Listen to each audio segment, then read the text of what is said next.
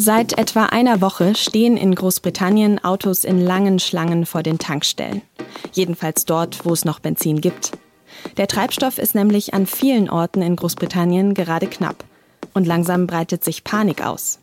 Das Problem ist aber nicht das Benzin oder der Diesel, sondern dass beides nicht an die Tankstellen kommt. Was das mit dem Brexit zu tun hat, das habe ich mit dem SZ-Korrespondenten in London besprochen.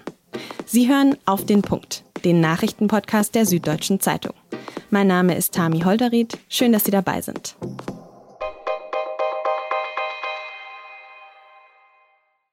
Kein Benzin, kein Diesel, kein gar nichts. So ist die Situation wohl an fast der Hälfte der Tankstellen in Großbritannien. Das sagt zumindest der Branchenverband Petrol Retailers Association. Vor den Tankstellen, die noch Sprit haben, bilden sich endlose Schlangen. Menschen warten teilweise Stunden, bis sie an die Zapfsäulen kommen. Und es gibt auch schon Forderungen, dass Ärztinnen und Pflegepersonal bevorzugt mit Benzin versorgt werden sollen, damit sie zumindest noch ihre Arbeit machen können. Die Angst, dass es vielleicht bald keinen Sprit mehr gibt, die führt auch zu Panikkäufen. Menschen bringen Kanister oder Wasserflaschen oder sogar einfach nur Plastiktüten mit, um Benzin irgendwie zu horten. Und nicht nur das, es gab in den letzten Tagen auch immer wieder richtige Handgreiflichkeiten. Auf Social Media findet man unter Hashtag FuelPanic viele Videos, die zeigen, wie die Situation an manchen Tankstellen eskaliert.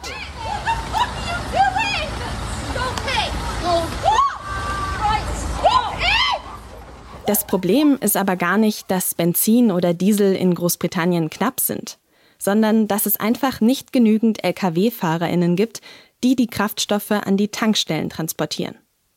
Deshalb betrifft das Problem auch nicht nur Sprit. Auch in britischen Supermärkten sind die Regale immer wieder leer, weil Fleisch, Obst oder Gemüse nicht geliefert werden können. Der britische Premierminister Boris Johnson hat diese Woche jetzt versucht, die Menschen zu beruhigen und versprochen, dass sich die Situation bald verbessern wird. In einem Video, das er auf Twitter gepostet hat, sagt Johnson, dass er nicht glaubt, dass der Brexit schuld an der Situation ist. You're seeing the, the global economy really sucking in a huge amount of demand at the moment uh, for, for gas, for lorry drivers. There are shortages around the world. It's affecting uh, countries across, across the world. Es sei ein weltweites Problem, sagt Johnson also. Ob das auch wirklich so stimmt und wie Johnson die Situation jetzt lösen will, darüber habe ich mit Michael Neudecker gesprochen. Er ist der SZ-Korrespondent in London. Michael, bist du in den letzten Tagen denn auch schon an der Tankstelle angestanden? Ich selbst nicht. Wir haben hier kein Auto in London. Ähm, allerdings kann ich berichten, wie es hier in der Nachbarschaft zugeht. Ich habe hier, wohne hier in einer kleinen, feinen Straße. Wir haben eine, natürlich eine WhatsApp-Gruppe, wie sich das gehört, in einer Nachbarschaft. Und die ähm, Menschen haben hier überwiegend Autos, sind überwiegend Briten, die hier wohnen. Und äh, da gibt es seit Tagen natürlich nur ein Thema, nämlich wo kriegt man Benzin her? Äh, hat jemand noch Benzin in seinem Auto? Ich muss meinen Sohn äh, zum Schwimmen fahren, meine Tochter zum Geigeunterricht oder was auch immer.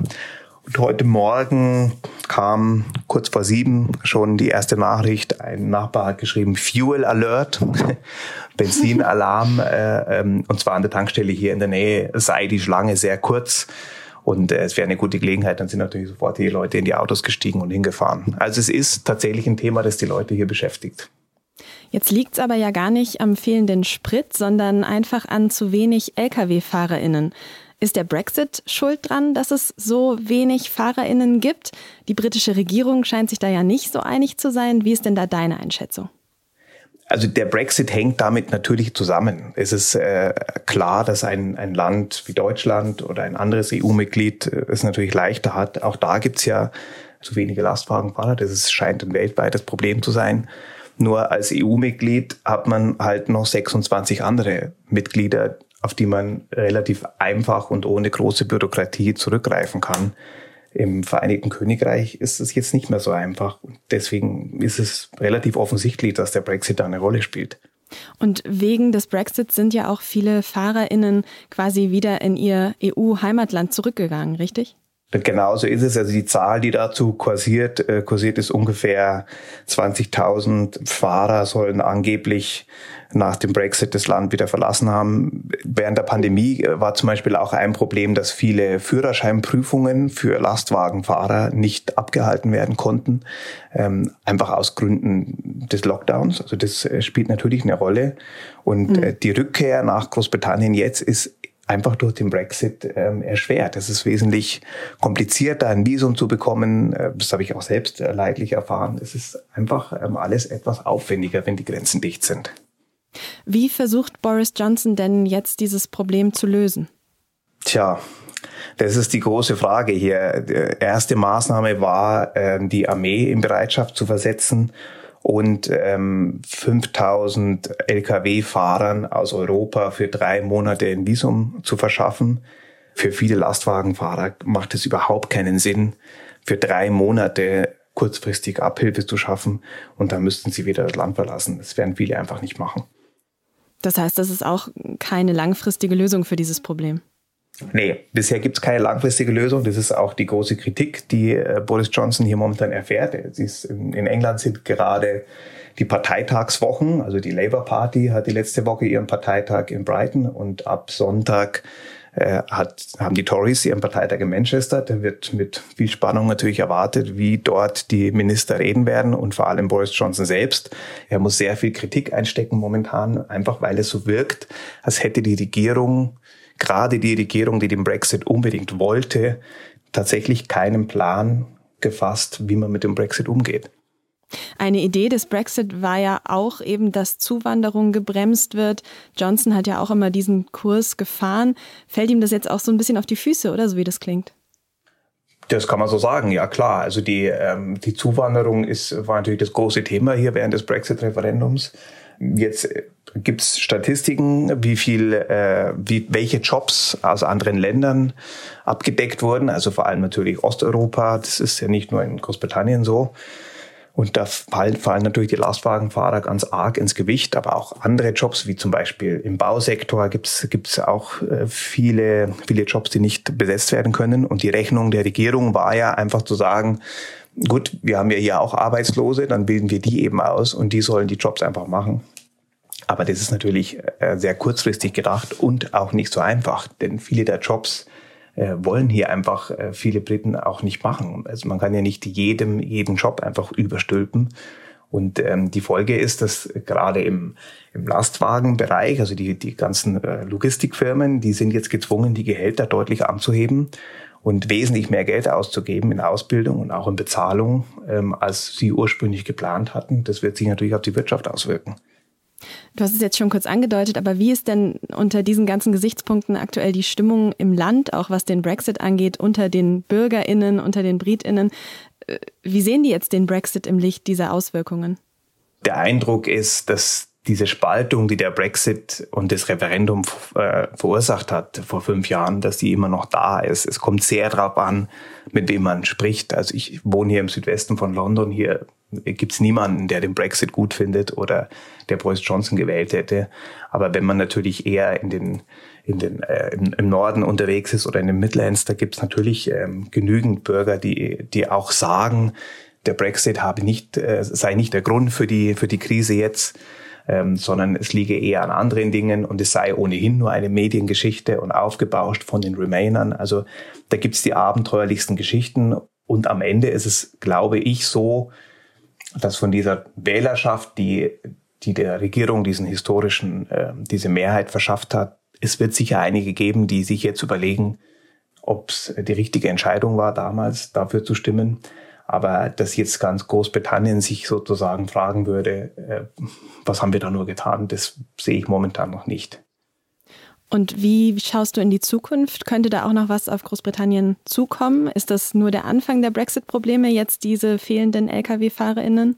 Es gab ja schon seit, seit Monaten diverse Andeutungen, es gab diverse Lebensmittel, die dann mal nicht da waren. Das war alles nicht so schlimm. Wenn mal eine Lücke in einem Supermarktregal ist, kann man das natürlich sehr gut verkraften. Ähm, aber jetzt gerade mit Blick auf Weihnachten gibt es die große Sorge, dass einfach ähm, viele Regale leer sind. Ob das dann wirklich so kommt, kommt einfach sehr darauf an, wie die Regierung jetzt reagiert und ob sie eine bessere Lösung hat als 5000 drei Monats Visa und äh, ein paar ähm, Army Lastwagenfahrer. Ähm, davon hängt letztlich alles ab und natürlich auch, ob daraus ein zumindest mittelfristiger Plan entsteht, wie man mit diesen Brexit Folgen umgehen kann. Aber dazu gehört natürlich auch erstmal, dass die Regierung einsieht, dass der Brexit damit zu tun hat und äh, das ist bisher nicht der Fall. Also um die Frage konkret zu beantworten, ich denke, es ist nur der Anfang, ja. Vielen Dank für das Gespräch, Michael. Sehr gerne. Und wir bleiben auch noch kurz beim Brexit. Wer nämlich aus der EU nach Großbritannien reisen will, der braucht ab heute einen gültigen Reisepass. Bislang hat dann noch der Ausweis gereicht, aber die Übergangsphase, die dafür nach dem Brexit gegolten hat, die ist jetzt abgelaufen. Nur für EU-Bürgerinnen, die ihren Wohnsitz in Großbritannien haben, für die gilt das nicht. Bahnfahren wird in Deutschland bald teurer, durchschnittlich um fast zwei Prozent. Die Deutsche Bahn hat angekündigt, dass die Preiserhöhung ab dem 12. Dezember gelten soll. Sparpreise und Supersparpreise bekommen Reisende aber weiterhin zum selben Preis. Dafür werden Bahncards, Streckenzeitkarten und Flexpreise fast drei Prozent teurer. Die Bahn erhöht damit zum ersten Mal seit sieben Jahren die Preise. FDP und Grüne haben sich heute zum zweiten Mal nach der Bundestagswahl zusammengesetzt und über eine mögliche zukünftige Regierung gesprochen. Ein handfestes Ergebnis scheint es zwar noch nicht zu geben, aber beide Parteien äußern sich weiterhin zuversichtlich. FDP-Chef Christian Lindner hat die gute Atmosphäre gelobt, Grünen-Vorsitzender Robert Habeck die sachorientierte Diskussion. Ab Sonntag wollen dann auch die SPD und die CDU erste Sondierungsgespräche mit den Grünen und der FDP führen.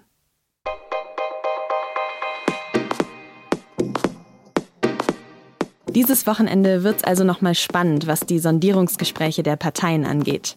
Immer auf dem Laufenden über neue Entwicklungen und über das Parteienkarussell bleiben Sie natürlich auf sz.de.